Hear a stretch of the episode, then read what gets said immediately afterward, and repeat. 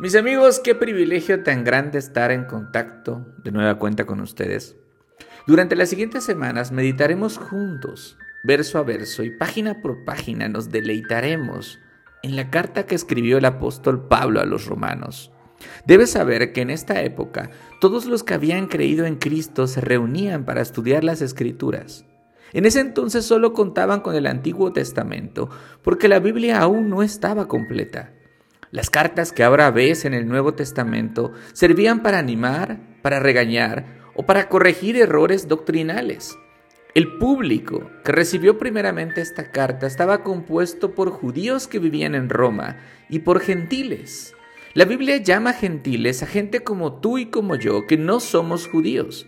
Así que te ruego que te quedes conmigo porque si nunca has leído la Biblia, esta carta es de vital importancia para poder entenderla. Por cierto, hoy en día hay muchas versiones de la Biblia. Durante todo este estudio estaré usando la versión Reina Valera 60, la Nueva Biblia de las Américas o la nueva versión internacional. Cualquier traducción de la Biblia que tengas a la mano es buena para empezar a conocer acerca del amor de Dios y de lo que hizo por ti. Así que te animo a abrir tu Biblia en el libro de Romanos. Vamos a empezar en el versículo 1. Y lo primero que encontramos en esta carta es un saludo de quien habla. En nuestros tiempos estamos acostumbrados a firmar al final la carta, pero en la antigüedad era común primero saludar e identificarse, porque estas cartas eran leídas en público. La gente se reunía y alguien abría el rollo y leía la carta en voz alta delante de Dios y de todos los presentes. Así que te invito a usar tu imaginación y que te traslades a ese tiempo versículo 1. Pablo, siervo de Cristo Jesús, llamado a ser apóstol. Y aquí brinca la primera pregunta. ¿Quién es Pablo? La Biblia enseña que Pablo era un fariseo, un judío experto en las escrituras. Él no fue uno de los doce discípulos que acompañaron a Jesús durante su ministerio en la tierra, pero fue escogido por Dios para predicar el Evangelio de Cristo a todo el mundo conocido. Y tú dirás, hmm, seguramente fue alguien bien portado, que obedecía en todo a Dios y que se ganó a pulso el privilegio de ser elegido por Dios. Pero la realidad es que no. Pablo vivió gran parte de su vida aferrado a sus tradiciones en lugar de la palabra de Dios. Él se opuso a Dios, él negó a Jesús. En el libro de Hechos, en el capítulo 9, puedes leer que Pablo respiraba amenazas y muerte en contra de los discípulos de Cristo. Hasta que un día, camino a Damasco, cuando más decidido estaba a acabar con lo que él llamaba la secta de Jesús, Dios se le apareció en su camino y transformó su corazón para toda la eternidad. Y habiendo sido blasfemo, perseguidor e insolente, Dios tuvo misericordia de su incredulidad y de su ignorancia. Lo perdonó de sus pecados y lo hizo un instrumento de su paz. Eso explica por qué Él dice, les habla Pablo hermanos, y soy siervo de Cristo Jesús. La palabra siervo usada por Pablo es la palabra griega dulos, que significa esclavo. En Roma, los esclavos eran tratados como un objeto, no como personas. Y en contra de su voluntad servían a sus amos.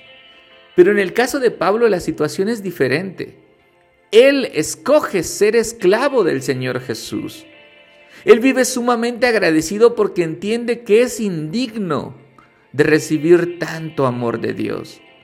Después de llevar una vida llena de pecado, Dios lo había elegido Así que con una devoción amorosa dice, mi Señor, ya no haré más mi voluntad sino la tuya, porque reconozco que durante años pisoteé tu nombre y lo más razonable que puedo hacer es entregar mi vida a tu servicio. Mira que Pablo no solo se identifica como un esclavo de Cristo Jesús, también dice llamado a ser apóstol. La palabra apóstol significa uno que es enviado con autoridad a una comisión. Los apóstoles, con A mayúscula, debían cumplir tres requisitos. Haber sido llamados directamente por Jesús, haber sido instruidos personalmente por el Señor y haberlo visto resucitado. Pablo cumplía todos estos requisitos por lo que él predicaba lo que Dios le había enseñado directamente. Él no dijo, a partir de hoy soy un apóstol y díganme apóstol. Fue el Señor Jesús quien le llamó. Él no hablaba por su cuenta, enseñaba de parte de Dios. Mira el final del versículo 1. Pablo es apartado para anunciar el Evangelio de Dios. Así como tú separas tu taza favorita y dices, no la toquen, es mía. Así Dios, desde la eternidad, ha elegido hombres y mujeres y los ha apartado para su servicio. Y lo hizo antes de la fundación del mundo. Él no los eligió con base a sus buenas obras, sino únicamente porque Dios es bueno y grande en misericordia. Cuando Pablo merecía la mayor condenación por sus actos, Dios lo eligió para anunciar el Evangelio. Evangelio significa buenas noticias. En ese tiempo los emperadores romanos mandaban a sus mensajeros a anunciar su Evangelio y los heraldos decían, por ejemplo, ha nacido el Hijo del Rey. Y el pueblo decía, wow, qué buena noticia, ya hay un heredero al trono. Pero en esta ocasión, las buenas noticias no eran de parte de un emperador humano, son de parte de Dios. El Evangelio que Pablo predica es el Evangelio de Dios. Las buenas noticias son del Rey de Reyes y el Señor de Señores. Mis hermanos, se nos acabó el versículo 1. Y hoy me gustaría que medites esto. No importa qué tan horrible hayas llevado tu vida delante de los ojos de Dios. Dios te ama. Y esa es la razón por la que has escuchado este mensaje. Tal vez pienses, es que me siento indigno de que Dios ponga su mirada en mí por todo lo que he hecho en mi vida. Y sabes una cosa, estás en lo cierto. Nadie es digno. Lo voy a decir una vez más, nadie es digno. Pero Dios dice en la Biblia que escogió lo insensato del mundo para avergonzar a los sabios y escogió lo débil del mundo para avergonzar a los poderosos. Y también escogió lo más bajo y despreciado, lo que no es nada para anular lo que es, a fin de que en su presencia nadie se jacte, porque toda la gloria es para Dios. Así como Pablo, tú puedes tomar la decisión de responder al llamado y ser un siervo para su gloria. Arrepiéntete sinceramente y abraza las buenas noticias. Cristo murió y resucitó para el perdón de tus pecados, aunque no merezcas ese privilegio.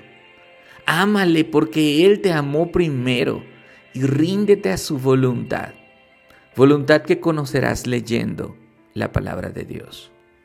Oremos. Amado Padre Eterno, gracias por el privilegio de comenzar a enseñar esta carta a los romanos.